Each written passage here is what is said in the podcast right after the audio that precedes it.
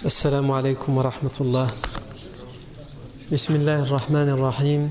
إن الحمد لله نحمده ونستعينه ونستغفره ونعوذ بالله من شرور أنفسنا ومن سيئات أعمالنا. من يهده الله فلا مضل له ومن يضلله فلا هادي له. وأشهد أن لا إله إلا الله وحده لا شريك له وأشهد أن محمدا عبده ورسوله صلى الله عليه وآله وسلم. يا أيها الذين آمنوا اتقوا الله حق تقاته ولا تموتن إلا وأنتم مسلمون. يا أيها الناس اتقوا ربكم الذي خلقكم من نفس واحدة وخلق منها زوجها وبث منهما رجالا كثيرا ونساء واتقوا الله الذي تساءلون به والأرحام إن الله كان عليكم رقيبا. يا أيها الذين آمنوا اتقوا الله وقولوا قولا سديدا. يصلح لكم أعمالكم ويغفر لكم ذنوبكم. ومن يطع الله ورسوله فقد فاز فوزا عظيما. أما بعد فإن أصدق الحديث كتاب الله تعالى وخير الهدي هدي سيدنا محمد صلى الله عليه وسلم وشر الأمور محدثاتها وكل محدثة بدعة وكل بدعة ضلالة وكل ضلالة في النار. ثم أما بعد. On a vu la semaine dernière dans Sirah Nabawiya, la biographie prophétique, l'arrivée du prophète Mohammed sallallahu alayhi wa sallam dans la ville de Quba. On a expliqué que les habitants de Quba attendent avec impatience et angoisse l'arrivée du prophète Mohammed sallallahu alayhi wa sallam. Mais comme on a expliqué, la, ville de Quba, le village de Quba, est à peu près situé à 5 km de le Masjid Nabawi de ce qui s'appellera plus tard le Masjid Nawawi, puisqu'à ce, à ce, moment-là, il n'y a pas encore de mosquée, mais de Médine, de, de Yathrib. Et que donc les premiers à attendre l'arrivée du professeur Sam sont les, Médinois, les euh, Médinois de Quba. Et que tous les jours, depuis qu'ils savent que le professeur Sam a quitté la Mecque, ils sortent juste après la prière de l'aube et ils attendent jusqu'à ce qu'il n'y ait plus d'ombre pour se protéger, c'est-à-dire jusqu'au moment du zénith, jusqu'au milieu de la journée. Et là, ils rentrent se réfugier chez eux. Et un jour où ils sont rentrés se réfugier alors qu'ils attendaient le matin l'arrivée du professeur Hassan, le professeur Hassan arrive. Et le premier à voir arriver le professeur Hassan accompagné d'Abou Bakr et de, de leur guide Abdullah ibn Urayqit ainsi que le, le, servant d'Abu Bakr, Amir ibn Fuhayra, le premier à les voir, c'était un juif, d'au-dessus d'une forteresse, et il a appelé les gens de Quba en leur disant Ya Bani Qayla, Hada jaddukum qad Ô vous les descendants de Qayla, voici arrivé votre leader, votre autorité.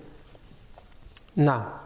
Donc évidemment, tous les Médinois de Quba iront à la rencontre du professeur sallam. Il y a des versions qui nous disent même que les hommes, dès qu'ils vont entendre cela, vont s'emparer de leurs armes pour aller accueillir le prophète Mohammed sallallahu alayhi wa, et surtout pour euh, le défendre au cas où. On a expliqué que le prophète sallallahu alayhi sallam, selon les historiens, a été hébergé par un, vieil homme de Quba qui s'appelle Saad, euh, qui s'appelle Afwan. Kulthum, Kulthum ibn al-Hidm. Kulthum, fils de Hidm, l'a hébergé.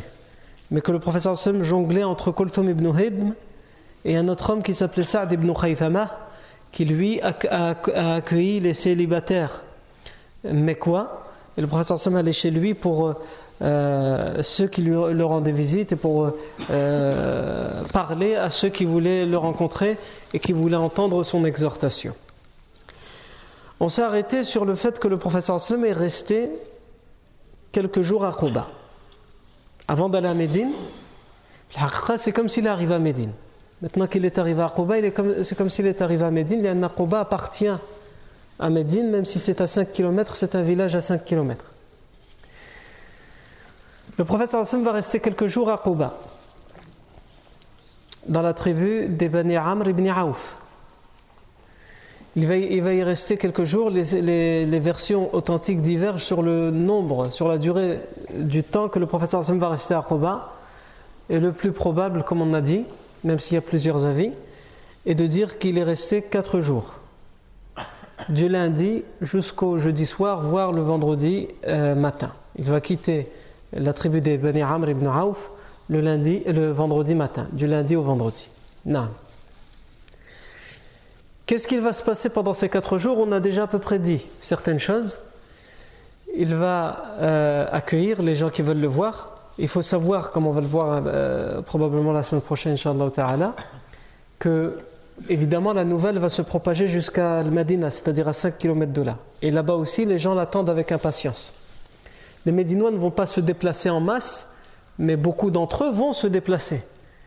Quand ils savent que le professeur Sam est arrivé à Quba, ils savent qu'il va venir chez eux à Yathrib, al-Madina, mais ils ne peuvent plus attendre certains d'entre eux, donc ils préfèrent tout de suite aller à Quba pour enfin rencontrer le prophète sallam et l'accueillir.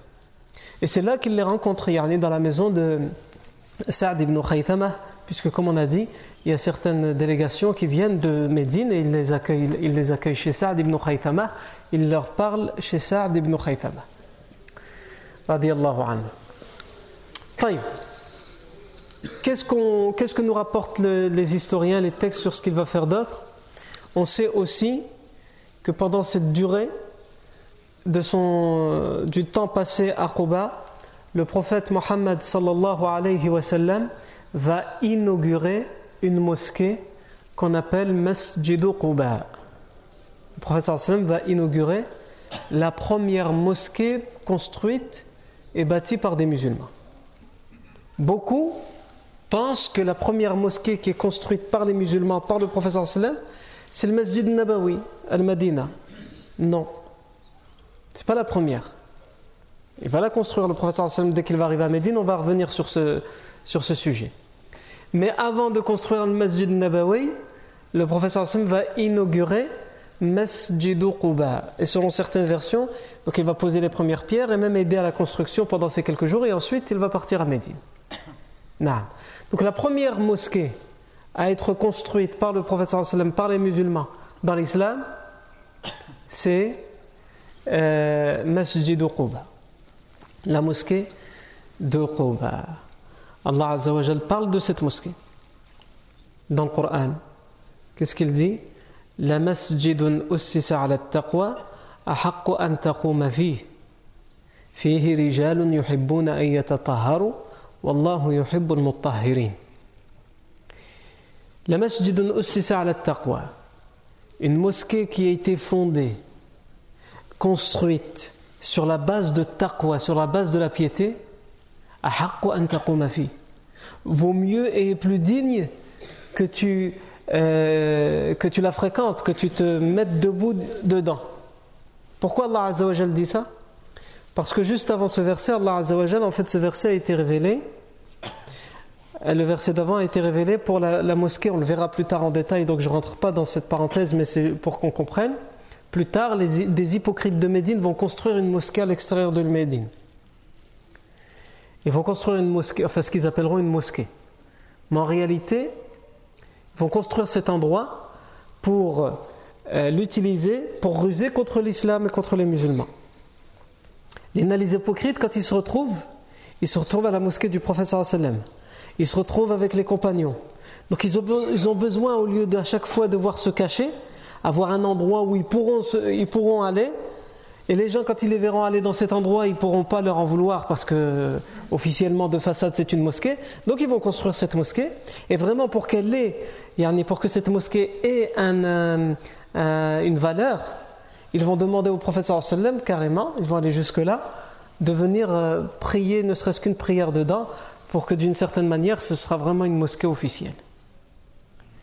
Et, le professeur, et cette, mosquée a été appelée dans le, verset révélé dans le Coran euh, la mosquée des nuisances, Masjid ad-Dirar.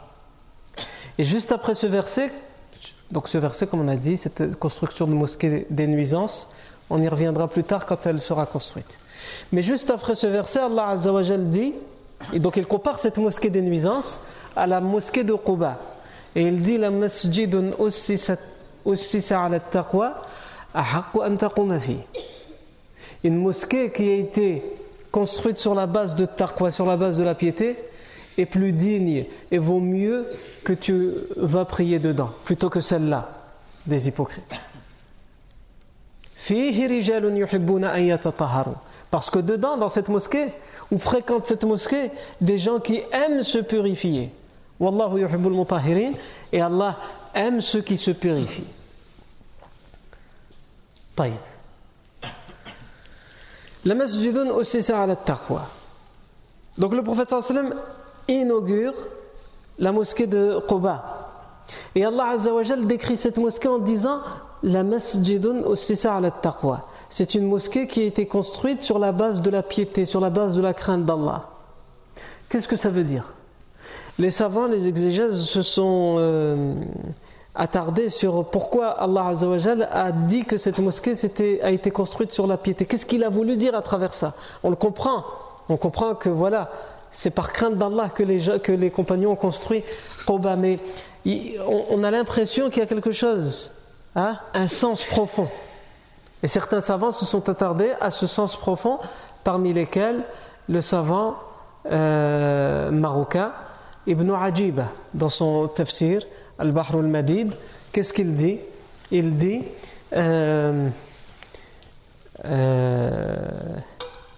لا مسجد أسس على التقوى لا موسكي كي باتي سور لا باز دو لا بيتي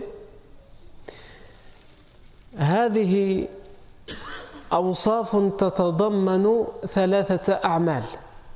Il dit cette description, cette description qui est faite de la mosquée, tatadam manu thalathata comprend trois critères, trois descriptions. Quand Allah Azzawajal dit que la mosquée de Quba a été construite sur la base de la piété, ça comprend trois choses. Pour qu'on comprenne ce qu'Allah Azzawajal a voulu nous dire à travers ça. تتضمن ثلاثة أعمال عمل قلبي وهو الإيمان Ça comprend trois actions. une action faite avec le cœur, c'est la foi. Et une action faite avec le corps, c'est la prière.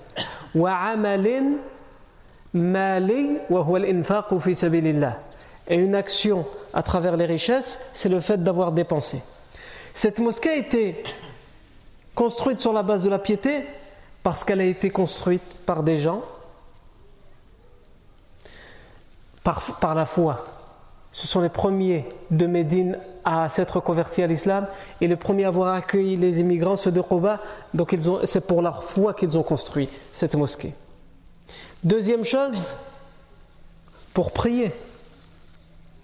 Pour prier. Donc c'est une, action avec le cœur, c'est euh, une action avec le corps à Afouane pour prier.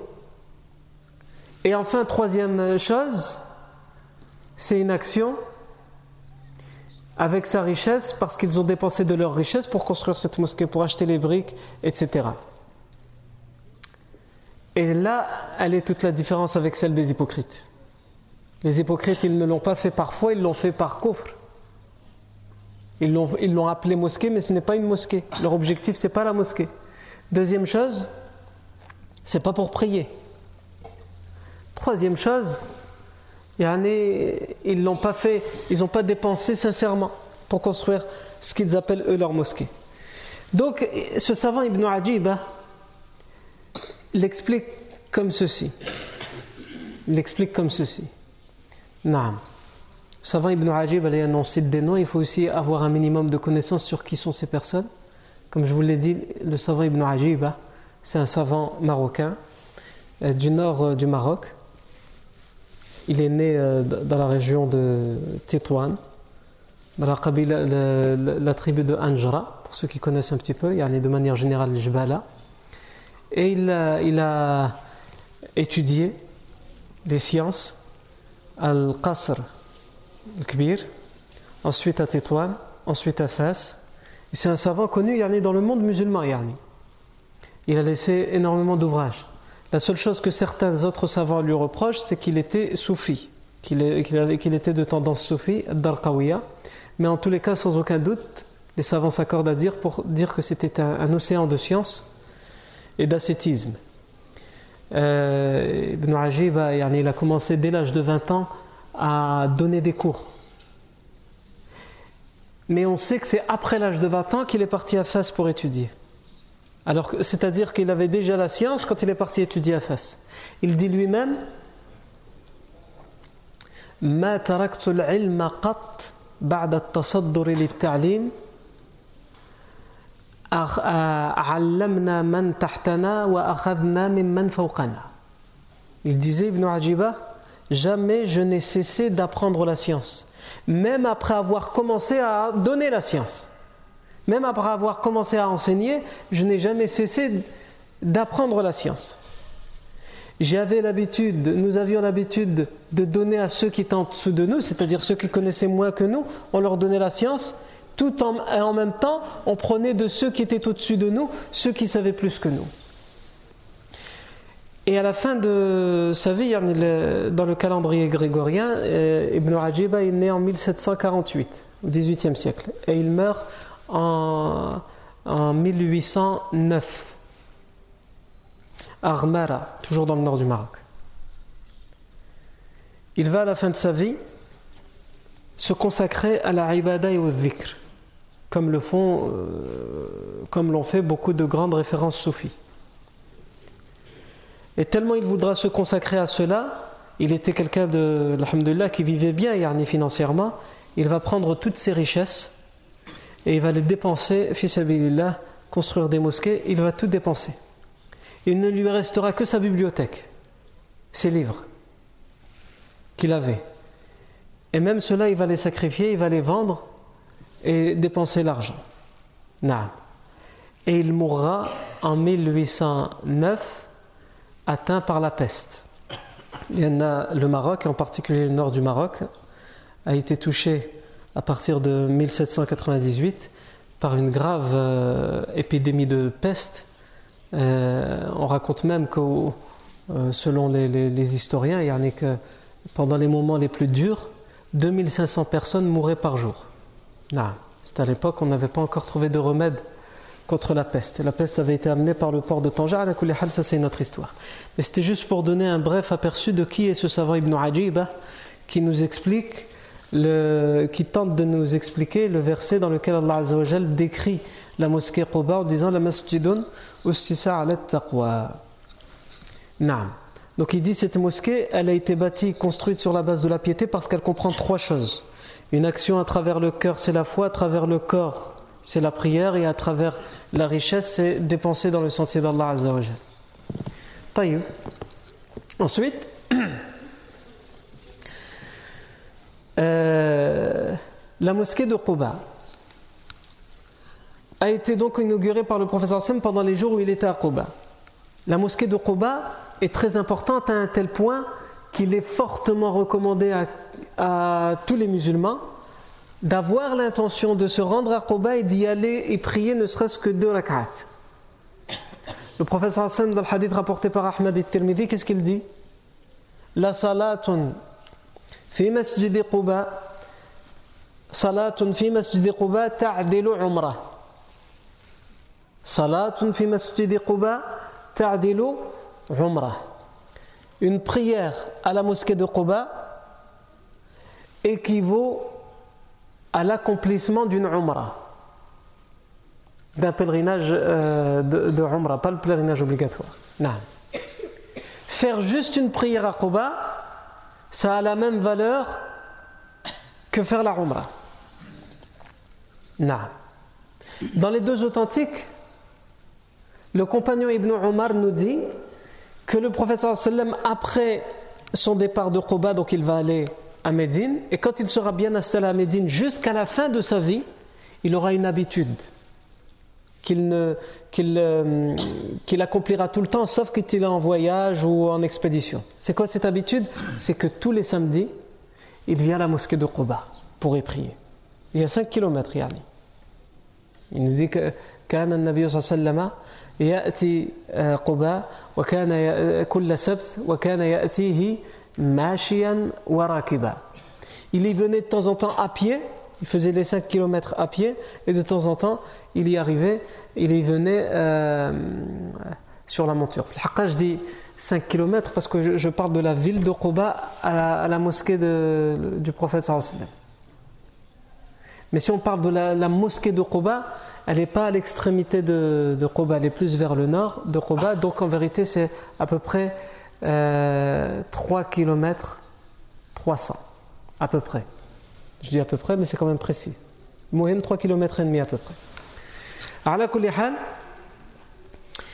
Le professeur Hassan aura cette habitude, et d'ailleurs le savant Ibn Dinar rapporte, le Tabir Ibn Dinar rapporte qu'Ibn Omar lui-même qui a rapporté ce hadith, que le professeur Hassan tous les samedis le faisait, lui-même Ibn Omar après la mort du professeur Hassan fera ça.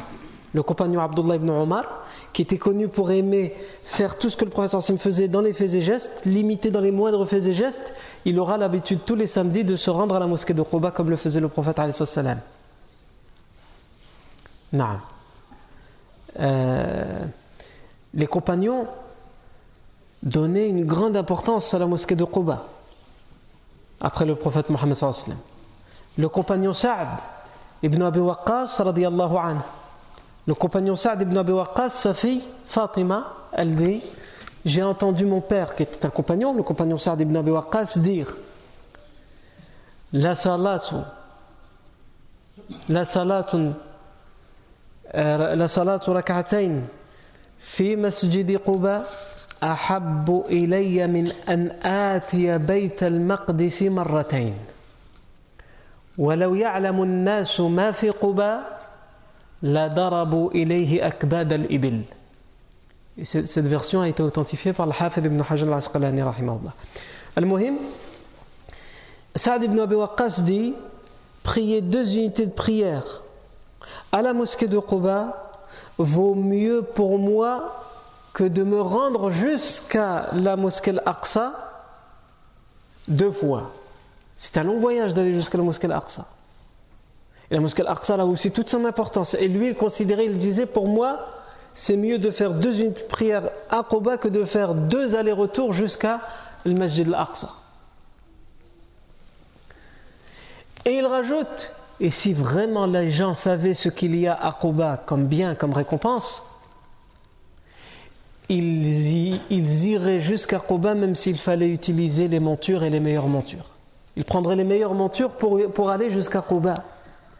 Omar ibn al-Khattab, comme c'est rapporté par Abdul Razzaq dans son recueil des hadiths, qu'est-ce qu'il dit? Lui-même, le compagnon Omar ibn al-Khattab disait «» لضربنا إليه لضربنا إليه أكباد المطي Même si Quba devait se trouver dans les horizons très loin, dans des horizons très lointains, nous y arriverons par n'importe quelle monture. Toutes les montures, montures qu'il faudrait utiliser, nous les utiliserions pour y arriver. C'est dire toute l'importance de la mosquée de Quba Masjid Quba qui a été inauguré par le prophète Mohammed sallallahu alayhi wa alihi wa sallam. Ici,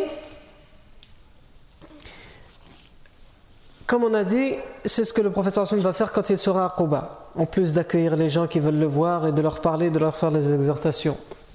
Non. Il y a aussi une chose importante qui va se passer, mais là c'est toujours, euh, c'est Quba, mais c'est sur le chemin du retour vers, euh, ou plutôt le chemin quand le prophète Sam va prendre le chemin vers Médine. Donc on a dit que le prophète Sam va quitter Quba vendredi matin. Et il n'aura pas quitté totalement la ville de Quba que l'heure du Jumu'ah arrive. Et le prophète sallam va s'arrêter pour prier le Jumu'ah. Et c'est la première fois que le prophète sallallahu alayhi wa peut célébrer le Jumu'ah, présider le Jumu'ah, puisqu'à la Mecque il ne pouvait pas. Et donc il va s'arrêter à un endroit qu'on appelle euh, euh, aujourd'hui, ça s'appelle Masjid al-Jumu'ah, la mosquée du Jumu'ah, puisque c'est là le premier Jumu'ah que le professeur Sam a, célébré, présidé. Donc aujourd'hui, cette mosquée, c'est une mosquée, l'endroit où le professeur Sam prie le Jumu'ah, on, a, on a fait dessus une mosquée, à Quba. Elle est à peu près à un kilomètre de la mosquée de Quba, plus exactement 900 mètres, si on veut être précis. Donc, elle est à un kilomètre de Masjid Quba, et le professeur Sallam a prié dans cet endroit. Donc, ce n'était pas encore une mosquée, mais plus tard, comme dans cet endroit, cet endroit à l'extérieur, le professeur l'a utilisé pour faire le Jumu'ah, on va, on va prendre cet endroit pour en faire une mosquée qu'on appelle Masjidul Jumu'ah, la mosquée du Jumu'ah. Et certains l'appellent Masjidul Wadi, parce que c'était dans une vallée. Le professeur Sam s'est arrêté sur, dans cette vallée pour faire la, prière du Jumu'ah. Donc ça c'est le premier Jumu'ah que le professeur va prier. Est-ce que ça veut dire que le premier Jumu'ah en islam que le premier en islam va être fait euh, par le professeur Sallam Makouba Non les premiers Jumu'ah ont été faits avant. Ils ont été faits avant. Certains savants vont dire que le professeur a fait le premier Jumu'ah et célèbre le premier Jumu'ah à Mecca. Euh, les savants qui pensent euh, cela, s'attachent à un hadith qui est extrêmement faible. Donc c'est un avis qui n'est pas probable.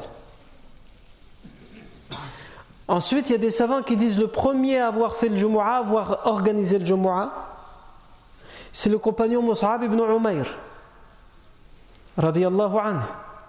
Mus'ab ibn Umayr, vous vous rappelez c'est qui? C'est le compagnon que le euh, prophète sallam avait envoyé à Médine pour être le premier ambassadeur de l'islam et parler aux Médinois de l'islam et leur enseigner l'islam. Et par sa cause, beaucoup de gens de Médine se sont convertis. Après le premier serment de l'Aqaba, Bay'atul Aqabatil Oula, le prophète sallam a envoyé Mus'ab ibn Umayr al-Madina. Et donc, ici, beaucoup nous disent c'est le compagnon Mus'ab ibn Umayr qui a présidé pour la première fois un Jumu'ah dans l'islam et qui a enseigné aux compagnons de Médine comment faire le Jumu'ah.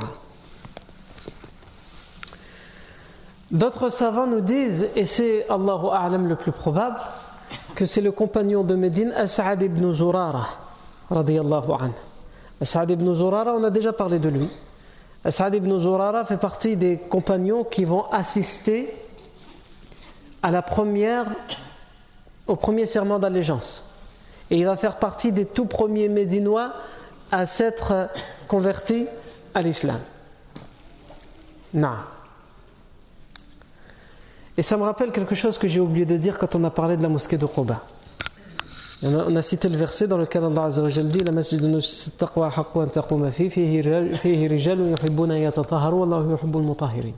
Sur ce verset, les savants ils ont divergé.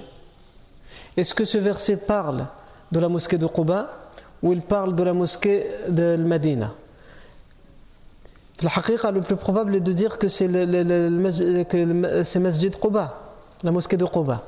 Comment on le sait? Parce que la fin du verset parle d'hommes. Il y a dans cette mosquée des hommes, fréquente cette mosquée des hommes qui aiment se purifier et Allah aime ceux qui se purifient. Qui sont ces hommes? Eh bien, il y a des hadiths, des versions qui nous disent que lorsque ce verset a été révélé, le prophète sallam a demandé à un homme de Quba qui s'appelle Uwaym ibn Sa'ida. Et si vous avez une très bonne mémoire, Awaym ibn Sa'ida fait partie des, huit premiers compagnons de Médine qui se sont convertis à l'islam. Les tout premiers, avant même le premier serment d'allégeance de l'Aqaba, on avait cité huit compagnons, ou six, si mes souvenirs sont bons, et il fait partie, Awaym ibn Sa'ida, de ses euh, premiers compagnons. Le prophète va, va demander à cet homme, à ce compagnon de Quba, il va lui dire Allah parle de vous en des termes, il fait vos éloges en des termes qui sont euh, étonnants. Il parle de votre purification, de votre hygiène qui serait mieux, différente que les autres, Yani, d'une certaine manière. Qu'est-ce que vous faites de plus dans vos purifications? Et là, Uwayn ibn Sa'ida va lui dire Nous, quand on fait les stinja, quand on, fait, quand on se nettoie les parties intimes après avoir fait nos besoins, on le fait exclusivement avec de l'eau. Il y en a, c'est permis, permis de le faire avec de l'eau. À l'époque, ils utilisaient des pierres. Aujourd'hui, on peut utiliser du papier, à la mais le mieux est d'utiliser l'eau. Si on n'a pas utilisé l'eau, on n'a pas commis un interdit. Mais les gens de Quba, ils sont éduqués comme ça, de père en fils. Ils utilisent exclusivement l'eau. Ils considèrent que pour se purifier, c'est l'eau, rien d'autre. Donc il lui dit, bah, à part ça, je ne vois pas. Ça doit être parce qu'on euh, utilise exclusivement l'eau pour faire l'estéja dans certaines versions et on ne dort jamais après avoir été en état de grande impureté, en état de janaba. On fait tout de suite le, le rose avant de dormir. Même si la personne peut se dire c'est bon, je peux dormir, quand je me réveillerai pour la prière de le je ferai le rosl. Eux, ils ne se le permettent pas, ils ne veulent pas dormir en état de janaba. Naam. Le professeur Hassan, quand il a entendu les explications de Ruwaym ibn Sa'ida, il lui a dit, anhu, il lui a dit, Naam, c'est ça. Voilà pourquoi Allah Azzawajal dit à propos de cette mosquée de Quba, il y a dedans, des, fréquentent cette mosquée, des gens, des hommes qui aiment se purifier et Allah aime ceux qui se purifient. Naam. Je reviens donc au premier Jumu'ah qui a été accompli par le professeur sallam. Le professeur sallam s'est arrêté dans ce qu'on appelle aujourd'hui, comme on l'a dit, Masjid al-Jumu'ah, dans une tribu, c'est une vallée qui, qui, est habitée par la tribu des Salim, les, Bani Salim ibn Aouf. Bani Salim ibn Aouf. Et le professeur Hassan va prier là son premier Jumu'ah, il va présider, célébrer son premier Jumu'ah dans Masjid euh, al-Jumu'ah, ce qu'on appelle aujourd'hui Masjid al-Jumu'ah. On a dit, est-ce que c'était le premier? Certains savants ont dit, le premier Jumu'ah à avoir fait, que le professeur a fait, c'est à la Mecque. Mais c'est un avis peu probable. C'est sur un texte qui est peu fiable, faible. D'autres ont dit c'est le compagnon Moussab ibn Umayr et pourquoi pas? Euh, c'est le premier compagnon qui est arrivé à Médine, de la Mecque, etc. Et c'était lui l'ambassadeur du prophète sallam qui est venu enseigner aux compagnons la prière et toutes choses. Donc, logiquement, de toute évidence, on peut considérer que c'est aussi lui qui leur a enseigné à faire le Jumu'ah. Donc, pourquoi pas euh, éventuellement penser que c'est lui à avoir fait les premiers Jumu'ah, avoir présidé le premier Jumu'ah à Médine.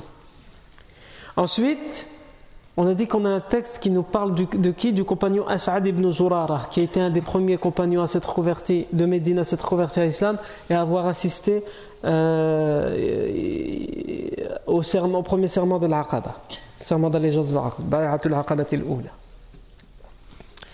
As'ad ibn Zurara, radiallahu anhu, il y a un homme qui nous dit, euh, il s'appelle Abdurrahman ibn euh, Ka'b. Ibn. Ibn Malik, il nous dit quoi? Il nous dit J'étais le guide de mon père. Son père, c'est un compagnon, Ka'b ibn Malik. Et lui, son fils, il parle de son père quand son père était un vieillard et qu'il avait perdu la vue. Il dit J'étais le guide de mon père quand il était vieux et aveugle. C'est moi qui le conduisais à la mosquée. Et il tenait absolument à assister à la prière, à faire la prière, à accomplir la prière à la mosquée, en particulier le Jumu'ah. Il ne ratait aucun Jumu'ah. Et donc cet homme, il nous dit, je me rappelle que mon père qui était un compagnon, donc Ka'b ibn Malik, quand je le guidais tous les vendredis, quand on entendait l'adhan, tout de suite, qu'est-ce qu'il avait l'habitude de dire? Il disait... Euh, Allahumma arham As'ad ibn Zurara. Oh mon Dieu, fais clémence à As'ad ibn Zurara. Donc As'ad ibn Zurara était décédé et il, demande la rahma d'Allah, la miséricorde d'Allah pour As'ad ibn Zurara. Oh mon Seigneur, fais clémence à As'ad ibn Zurara.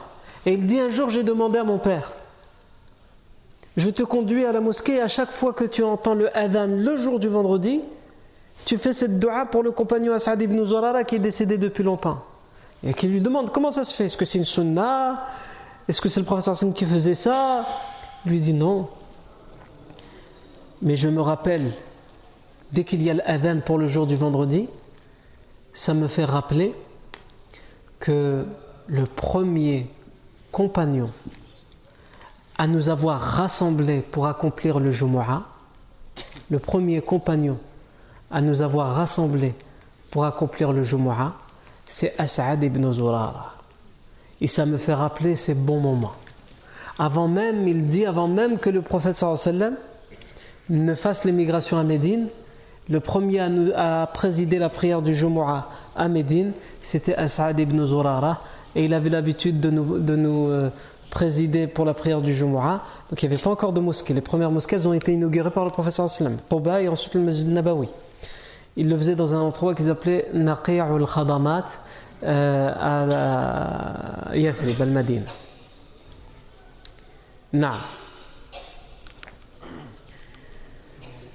Certains savants, euh, donc on, a dit, certains savants disent que c'est Mus'ab ibn Umayr, anhu, mais le plus probable, comme on, l'a expliqué, est de dire que c'est As'ad ibn Zurara. Avant que le prophète n'arrive à Médine, il faut dire une chose c'est que, évidemment, comme il va rester au minimum 4 jours, voire selon certaines versions 12-14 jours à Koba, comme on l'a dit tout à l'heure, la nouvelle va se répandre à Médine que le professeur Sam est arrivé à Koba. Certains Médinois vont venir tout de suite le voir à Koba et les autres vont l'attendre avec impatience. Et tout le monde sait à Médine, musulmans et non musulmans, les polythéistes, les bédouins, les juifs, puisqu'il y a beaucoup de tribus juives à Médine, tout le monde sait que le professeur sallam est arrivé à Quba. On a même des versions qui nous disent, et ça va être la cause de la conversion de Salman al-Farisi, que des juifs, des chefs des tribus juives vont discuter entre eux. Et Salman al-Farisi, euh, anhu, alors qu'il était sur un palmier dattier et qu'il avait appris auparavant de certains enseignements et de certains prêtres et de certains moines qu'un dernier prophète devait arriver et que c'était le moment propice pour qu'il arrive, il entend un juif d'Okoba venir voir un juif de Médine, donc son patron, le juif de Médine, qui et lui dit euh, euh, Celui qui se dit prophète et que les Arabes d'Okoba et de Médine attendent vient d'arriver à Koba. Et alors qu'il est censé faire son travail sur le palmier et récolter les dates, il dit quand je vais entendre ça, je vais bondir du palmier pour venir dire répète ce que tu as dit. Il va interrompre son patron et son interlocuteur en disant répète ce que tu as dit et son patron va le gifler en lui disant de quoi tu te mêles? Va terminer ton travail. Il dit non, c'est juste pour être sûr, je ne suis pas sûr d'avoir entendu. Et on va lui confirmer, Yarni, ce qu'il a entendu que, celui qui se dit prophète, puisque c'est comme ça qu'il s'exprime, est arrivé à Quba. Et évidemment, Salman al-Farisi, ça va être la cause de sa conversion, je ne vais pas revenir sur les détails de sa conversion, mais Salman al-Farisi va accourir à la rencontre euh, du prophète Mohammed sallallahu alayhi wa et il va se convertir à l'islam. Non. Le prophète s'est donc arrêté dans la tribu des Bani Salim ibn Auf pour célébrer le Jumu'ah. Et il reprend la route plus tard et il va arriver al-Madina al-Munawwara au moment du coucher du soleil. Nous, dans notre esprit à nous, hein, par rapport à ce qu'on voit dans les films ou à ce qu'on lit dans certains livres, il arrive de journée c'est pas le cas. Le prophète arrive au moment du coucher du soleil ou juste après. Et la ville de Médine est en liesse. La ville de Médine l'attend depuis des jours et des jours. La ville de Médine, elle est en liesse. Tout le monde l'accueille. Les musulmans et les non-musulmans. Tout le monde veut voir qui est cet homme. Les musulmans parce qu'ils sont musulmans, ils croient en lui, les non-musulmans par curiosité. Et le prophète n'a plus que quelques centaines de mètres à faire dans la ville de Quba pour arriver à destination, mais il ne, le, les fait que très difficilement parce que euh, vraiment, littéralement, il y a des embouteillages dans la ville de Médine, des milliers de personnes sont sorties de chez eux, il n'y a plus personne dans sa demeure sont sortis de chez eux et tout le monde veut voir, veut toucher, veut serrer la main du prophète Mohammed Les versions authentiques me disent comment le prophète est accueilli. Alors on peut rentrer dans le détail, on va rentrer inshallah dans le détail, comment les femmes l'accueillent, comment les enfants l'accueillent, comment les hommes l'accueillent. Tout d'abord, mettons de côté ce qui est euh, faible. La première chose qui nous vient à l'esprit, nous, c'est quoi? C'est Tala al-Badru alayna. Le fameux chant, le fameux nashid, Tala al-Badru alayna. Et ça, le haqiqa, ce n'est pas, pas des versions authentiques. Le poème existe. Mais le poème, il est rapporté dans des chaînes de transmission qui sont faibles. Et en plus, quand on, quand on le, le, le médite, ce qu'il y a dedans, il parle de quelqu'un qui arrive du côté du Sham, c'est par le nord de Médine. Le professeur Sam est arrivé par le sud. Donc le fait que la chaîne de transmission soit faible et le fait que les paroles à l'intérieur disent il est arrivé de ce, du côté du nord, par Thaniyat al-Wada' démontre que euh, c'est faux. Yani. Pas, pas, le professeur Sam n'a pas été accueilli avec Tala al-Badru alayna. Mais avant de rentrer dans le détail, comment il a été accueilli? Puisqu'il a été accueilli. Ce qui, est, authentique, malheureusement, nous ne, nous ne le connaissons pas, ou moins, et on connaît ce qui n'est pas authentique. Avant ça, un enfant nous décrit la scène. Anas ibn Malik, qui est devenu un grand compagnon, mais à cette époque-là, c'est un jeune enfant. D'ailleurs, dès l'arrivée du professeur Sam à Médine, sa mère va ramener Anas ibn Malik et elle va dire au professeur Sam Je te le euh, confie, c'est ton servant à partir d'aujourd'hui. Anas ibn Malik dira Je, vais, je, je deviendrai le, le, servant du professeur Sam pendant dix ans, je serai à son service. Et au bout de ces dix années, c'est-à-dire pendant dix ans, toute la vie que le professeur Sam a vécu à Médine. Le professeur Sam va vivre à Médine dix ans. Il va rester au service du professeur Sam pendant les dix années où le professeur Sam est à Médine. Il va dire pendant ces dix années, jamais je ne l'ai entendu soupirer contre moi ou me reprocher un acte que j'ai mal fait, et j'en ai fait des, mauvais actes, ou quelque chose que j'aurais dû faire et que je n'ai pas fait, jamais il ne m'a rien reproché, pendant dix années. Anas ibn Malik résume. Donc d'abord on parle de manière générale comment le professeur Sam est accueilli, et ensuite on verra de manière détaillée comment les enfants vont l'accueillir, comment les femmes vont l'accueillir, comment les hommes vont l'accueillir à Médine. Anas ibn Malik dit J'étais un jeune enfant. Et nous, les enfants, nous courions et ils disent des choses, ils vont scander, ils vont scander des choses pour accueillir le professeur les enfants de Médine. Ça, on reviendra plus tard, Inch'Allah, sur ça. Mais il va dire Je n'arrivais pas à distinguer tellement il y avait du monde. Et j'étais petit. Nous n'arrivions pas à distinguer le prophète sallam. Mais il dit Je jure par Allah que lorsque le prophète sallam est entré à Médine, c'est toute la ville de Médine qui s'est illuminée. Le professeur Sam est entré de nuit dans la ville de Médine. C'est tout, c'est comme si toute la ville de Médine s'est illuminée. Et cette lumière,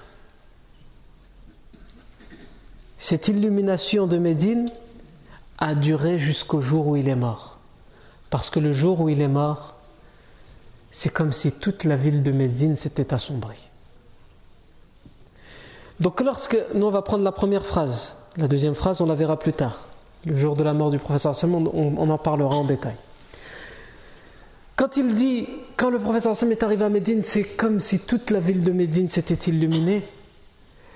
C'est les mots qu'il choisit pour décrire ce qu'il ressent et ce qu'il perçoit et voit autour de lui au moment où le professeur Sam arrive à Médine. Et je vous dis, c'est quelques centaines de mètres, le professeur Sam ne les fait qu'en en de longs moments tellement il y a du monde et tout le monde veut le voir, tout le monde veut le, le, parler, l'enlacer dans ses bras. Mais il y a des choses plus spécifiques et plus détaillées qui sont faites dans son accueil pour l'accueillir de la part des enfants, comme on l'a dit, des femmes et des hommes, chacun sa manière de l'accueillir. Mais ça, on le verra en détail, ta'ala, la fois prochaine. Barakallahu fikum pour votre attention. Subhanakallahu wa ashhadu an la ilaha illa ant, wa natubu.